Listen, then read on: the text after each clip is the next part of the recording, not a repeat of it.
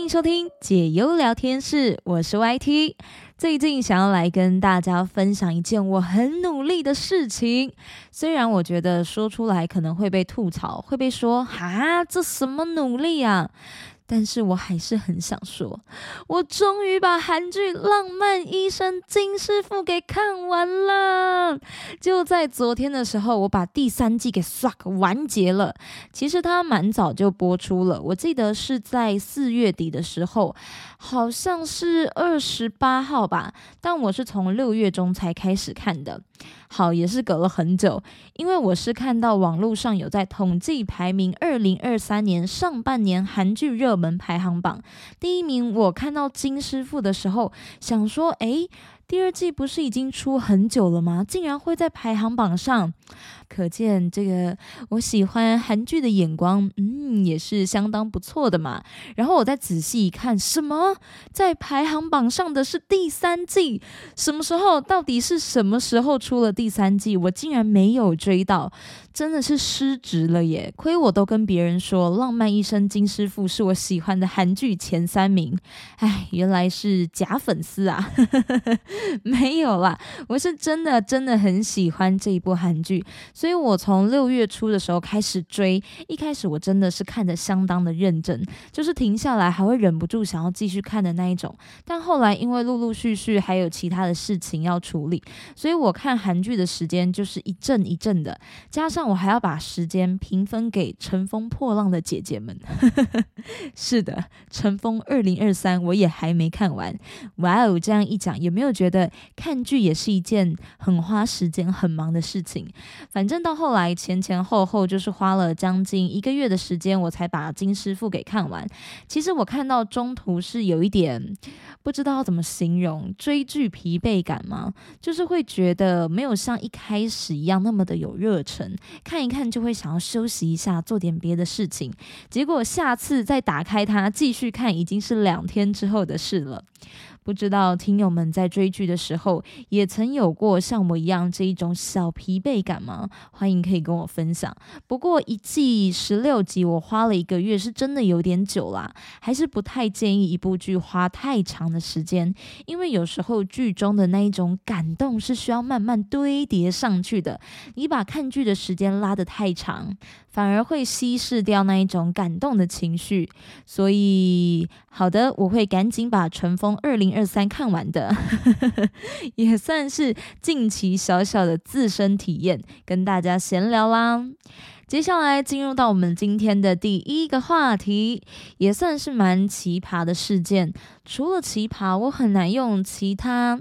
可能比较偏正向的形容词去形容它了。这是一个来自国外的报道，事情是发生在四川省的一个住宅小区内，有一位张姓居民住在三楼，然后还有一位李姓居民是住在五楼，他们就是同栋，然后上下这样子。以下我们就简称老张和老李好了。好，这个老张是住三楼哦，老李是住五楼，要记得。在前阵子的时候，老张发现自家阳台竟然有牛的便便掉落。嘿，没错，就是那个哞，就是那个牛。想说奇怪嘛，住的好好的，怎么会突然有牛便便？他就抬头往上一看，不看还好，一看可能估计都会怀疑自己是不是还在做梦吧。因为五楼老李的阳台出现了七头牛。一头就算了，七头是什么意思？我就问阳台是有多大。随后老张当然就去投诉了，抱怨老李的阳台除了有牛的排泄物之外，还充斥着牛叫声和牛饲料的味道，对其他邻居的生活造成了严重的影响。这个行为不仅是违背了住宅区的居住规定，还威胁到其他居民的健康和安全。而面对投诉，老李也有话要说哦。但是我怎么觉得他？想说的话特别的好笑。这一位老李说，他养牛是为了喝到最新鲜的牛奶。他是在前一天晚上才用电梯把牛群们运上阳台，原本计划隔天就要运走的，没有意识到自己的行为违反了社区的规定，也没有想过会给邻居们带来困扰。哦，我的天哪！到底要有怎么样子的思想才会出现这样子的行为？虽然我知道邻居们很困扰，但是我觉得。好了，这个行为有一点可爱，到底是多想要喝到新鲜的牛奶啦？诶，这真的是早上，如果你可能想要来一杯拿铁，你就泡好咖啡，直接走到阳台新鲜现挤，诶，这种直接把牛养在阳台新鲜现挤的程度。我看哦，喝下去还可以看到大草原，有牛羊和牧羊犬在奔跑的画面吧。另外，老李还表示，养牛是自己对农业文化的喜爱和传承。现代城市生活在高压力之下，透过养牛，他可以试图把乡村的气息带到城市，让自己和家人更接近自然和乡土，回归生活本质的尝试。哇，你们听听，这个脑内肯定就是有一大片草原呐，连我都想要。进去耶，跑一跑，有人要跟我一起吗？嗯，最后呢，这七头牛就是被载走了，在大家的围观下，终于落幕，是不是？其实还蛮有趣的。撇除其他人的观感先不说，我是会想要尝试跟这个五楼的老李成为朋友。诶，想要知道这类型比较特异的人，还会做出哪一些常人想不到的事。应该已经算不是太正常的人了吧？你会把牛搬到阳台上面养吗？还挤新鲜现挤的？啊，当然前提是这个特异的事情或者是一些特殊的行为不会伤害到他人的状况下啦。也真的是非常辛苦他的邻居老张了，但还好最后有还给他一个干净不会再听见牛叫声的阳台。接下来进入到我们的第二个话题，讲到现代，好像有越来越多的人是不婚主义，吼，似乎也成为了一个社会形态。毕竟要过好自己的生活，就真的已经很不容易了，更何况你还要组成一个家庭。不过这个也是见仁见智啦，有些人对于生活的最终目标是组成一个家庭感到有压力，有些人则是会认为，哎呦，那个就是甜蜜的负担。而今天要跟大家聊的是一位网友在网。网络上的分享以及提问，他说他的身边有一位男性朋友决定要单身过一辈子，这个就算喽。对方还想要办一个人的婚礼，也就是他要跟自己结婚，就是那个朋友要跟自己。一个人结婚，然后自己拍婚纱、收红包，跟一般的结婚仪式一样举行婚宴，希望办婚礼，让朋友们给他祝福，并且包红包还给他。因为他以前去参加朋友的婚礼，就是有包出去很多的红包，所以他想要借由这一次的婚礼收回来，让元抛很好奇。如果朋友真的办一个人的婚礼，流程也全部都有，还有喜宴，大家会愿意去参加吗？来，听友们，是你的话，你会愿意去参加这样子还蛮特别的婚礼吗？这一则贴文曝光之后，有蛮多的网友是看法不一，有人是不太认同的，觉得有点像在敛财，还有说，那万一他之后突然想结婚，或者是真的结婚了，是不是还要再包一次？另一个人回复说，一个人的。婚纱还好，但是一个人的婚礼，嗯，觉得场面会有点尴尬。哎，对耶，一个人的婚礼可以做什么？是想办法把它变成自己的专场演唱会吗？就是开场先来三首，然后中间婚礼进行再来五首，结尾再来两首。诶，这样就真的满足专场了。虽然说大家的看法不一，不过还是占多数人赞成这个做法哦，也认为是合理的。有人说，当初如果有收过人家的红包，就会参加啊。人家当初有包红包，现在还给对方很合理。还有人说，可以理解红包收不回来很不甘心。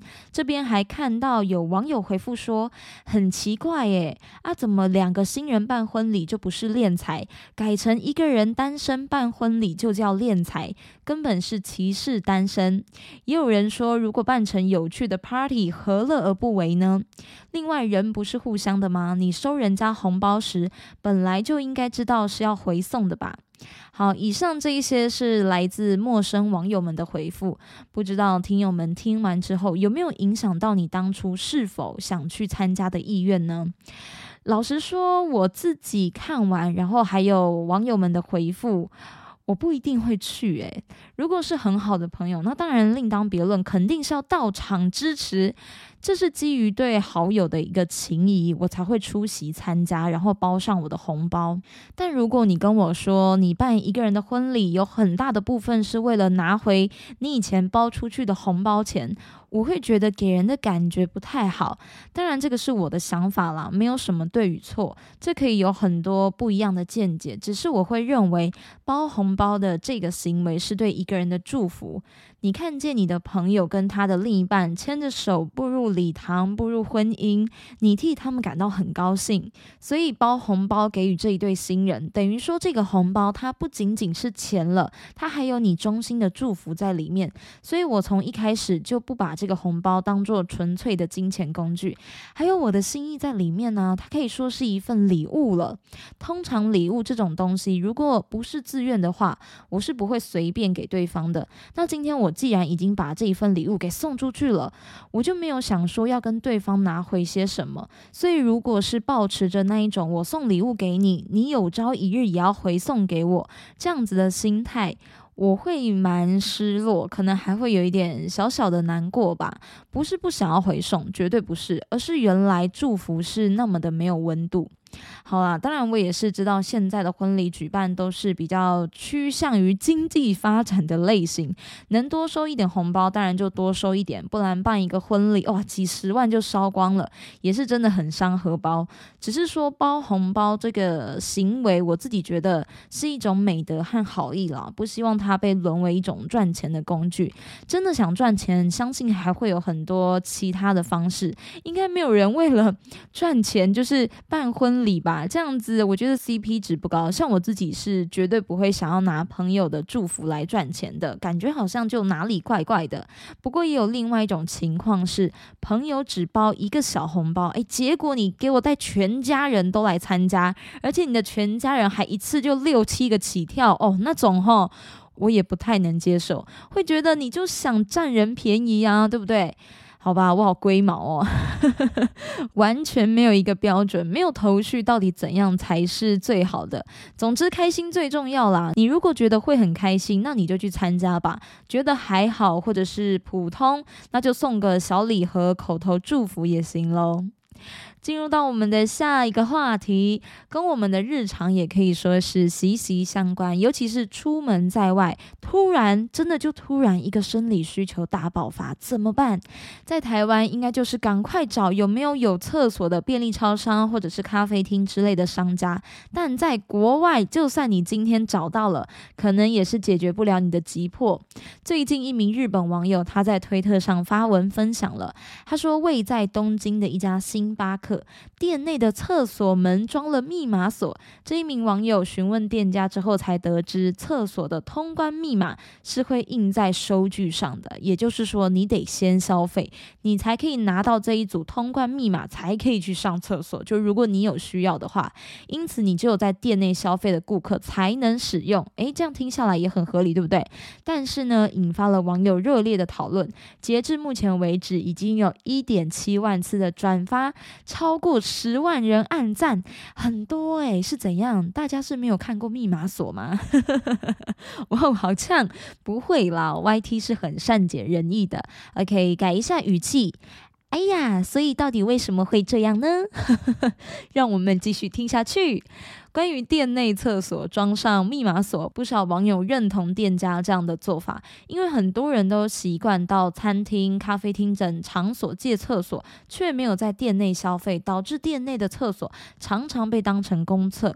除了会造成店家的困扰之外，也可能会影响到那一些本来有消费的顾客使用厕所的权益。不过，也有人指出，如果厕所的密码都是固定不变的，你只要捡到别人的收据，或者是你只要消费一次把密码背起来之后就能够破解，这应该算是一个小 bug 啦，但我觉得不会太影响诶，如果店家不想要被其他人使用，那就勤劳一点，每天固定更换一组密码也不是不行嘛，对不对？其实不只是日本这家星巴克，在其他的地方也都有将厕所上锁的做法。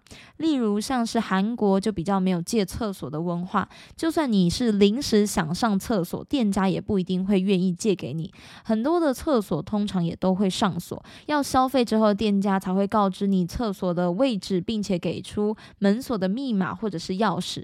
当然，也是有店家把密码印在收据上比较方便，就。不用每一次都要告知一次。那另外，除了韩国、欧洲国家，也常常可以看到厕所上锁都会需要消费之后，你才可以拿到厕所的钥匙或密码。所以其实可以从这一点明白到，在很多的国家文化当中，厕所也是他们的一项服务。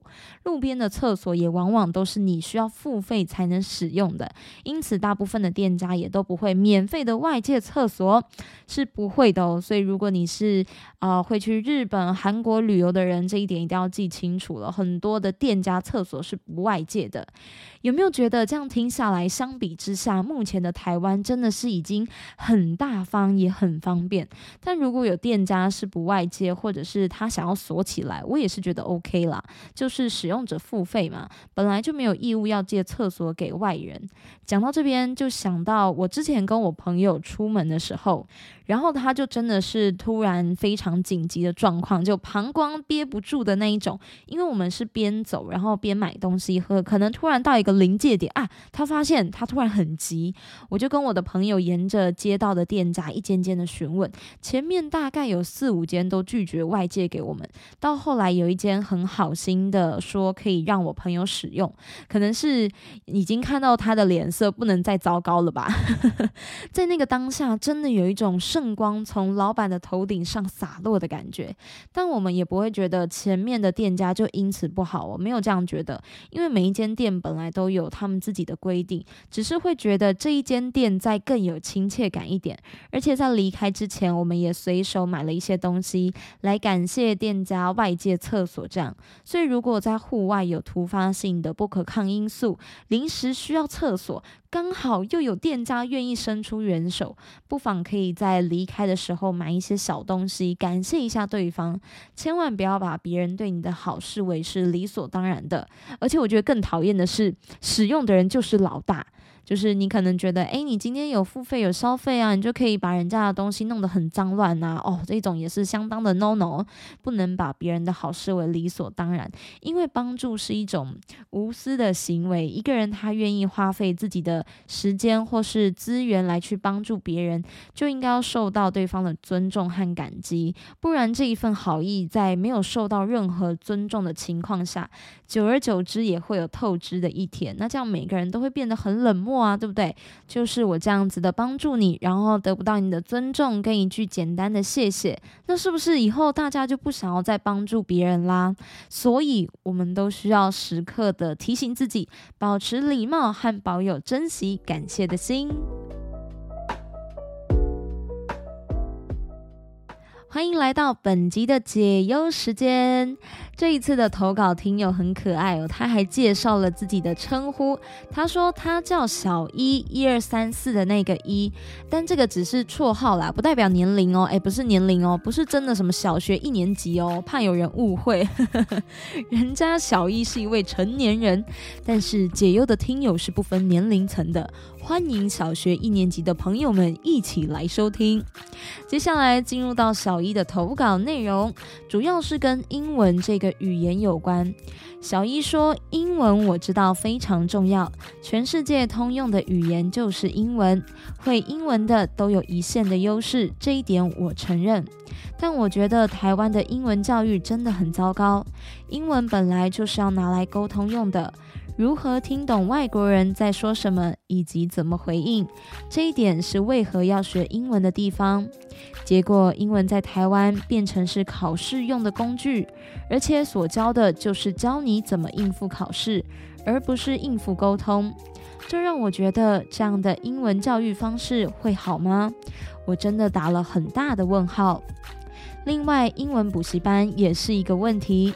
我们台湾占大多的补习班都偏向学商业英文，因为他们认为上班族的生活就是只有职场而已，所以补习班大多都只针对职场和商业的英文，根本没有学到所有主题的生活英文，好像对上班族有一个刻板印象。难道上班族都不会跟外国人谈商业以外的生活吗？我是不相信的。政府说要往二零三零年的双语国家政策做发展，这一点很 OK，但做出来的事情都是往考试和商业英文而已，太局限在一个范围里面。台湾人要能够把英文全面学好，我只能说还要更加油啊！所以政府如果真的要帮助台湾人把英文学好，我个人偏向觉得可以先从外国人平常讲话的方式着手开始，而且全方位生活使用英语，做好教学以及练习，不应该以考试为主，以及局限在商业职场英文而已，这样反而比较好。以上是来自小一的投稿内容。看来是一位对英文教育以及学习方面有很多想法的听友呢，很好，很棒，很赞，给你点赞。好，英文的重要性真的是不需要任何人来背书，因为它的通用性以及实用性就已经足以展现出这个沟通语言的重要程度。但说到教育方式这一块，相信有在台湾长大的人，土生土长的人都应该经历过那一种因为考试而感到压。压力很大的时候，台湾的升学制度真的就是以考试为主，这也是好几十年的一种教育风气了。似乎很多的学生在这个体制下被训练成考试机器。以 YT 自己的感想来分享，老实说，真的是蛮讨厌动不动就一直考试呢，还有一堆有的没的大考、小考、升学考，哼，把那个以前的怨气给稍稍的发泄一下。但我觉得这就是很一体两面的事情。你很难去说究竟哪一个才是对的，或者是好的，因为今天如果学习这一件事情变得很自由奔放，你能够确保每一位学生都能够很自律的自己读书吗？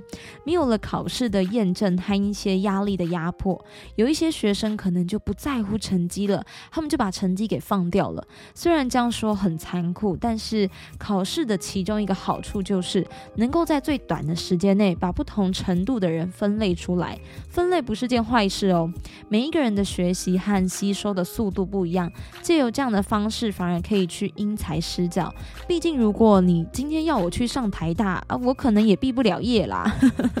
那就让我可以在我的程度范围内做到最好，甚至是去激发其他的潜能，这个反而对我的未来更加的重要。所以，考试也不全都是坏事，或是这么的令人排斥啦。但轮到自己要考试的时候，还是会觉得，哼，真的很烦呢。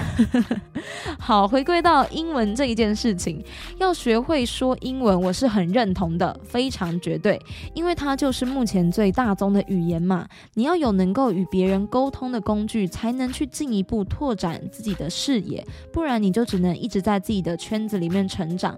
你的这个圈子里面的人就只会讲同一个语言，也许就是同样的文化，没有什么差异性，自然就不太会学习到更新的东西。但学习职场和商业英文这一部分，我就觉得没有什么不好。我们每一个人上班工作是为了什么？就是为了可以好好的生活。没有工作，没有赚钱，哪来更好的生活？而这个商业英文，你可以把它当做是一种加分的赚钱技能，就很像是你会唱歌，但如果你还能够作词作曲，是不是会更棒？我想这也是为什么大多数的人会想要去上这一类型的补习班精进自己。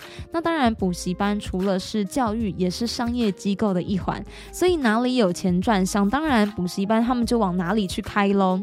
自然而然，我们就会看到比较多的商业英语。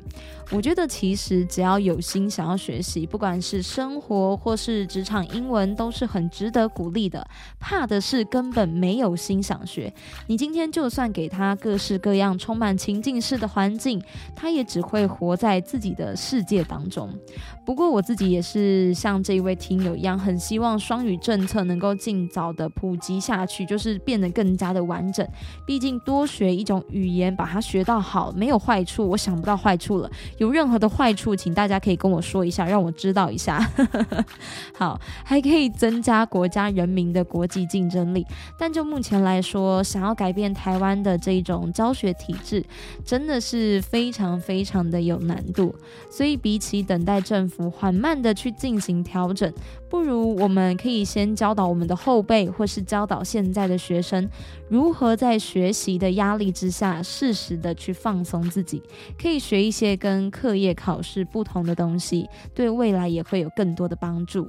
其他听友们，如果对这一次的投稿内容有任何的想法，也欢迎你可以投稿来分享。也让我们谢谢小易的投稿。这里是解忧聊天室，一起来聊聊不必压抑你的心事。也祝福收听节目的你们日日是好日。我们下集再见喽，拜拜。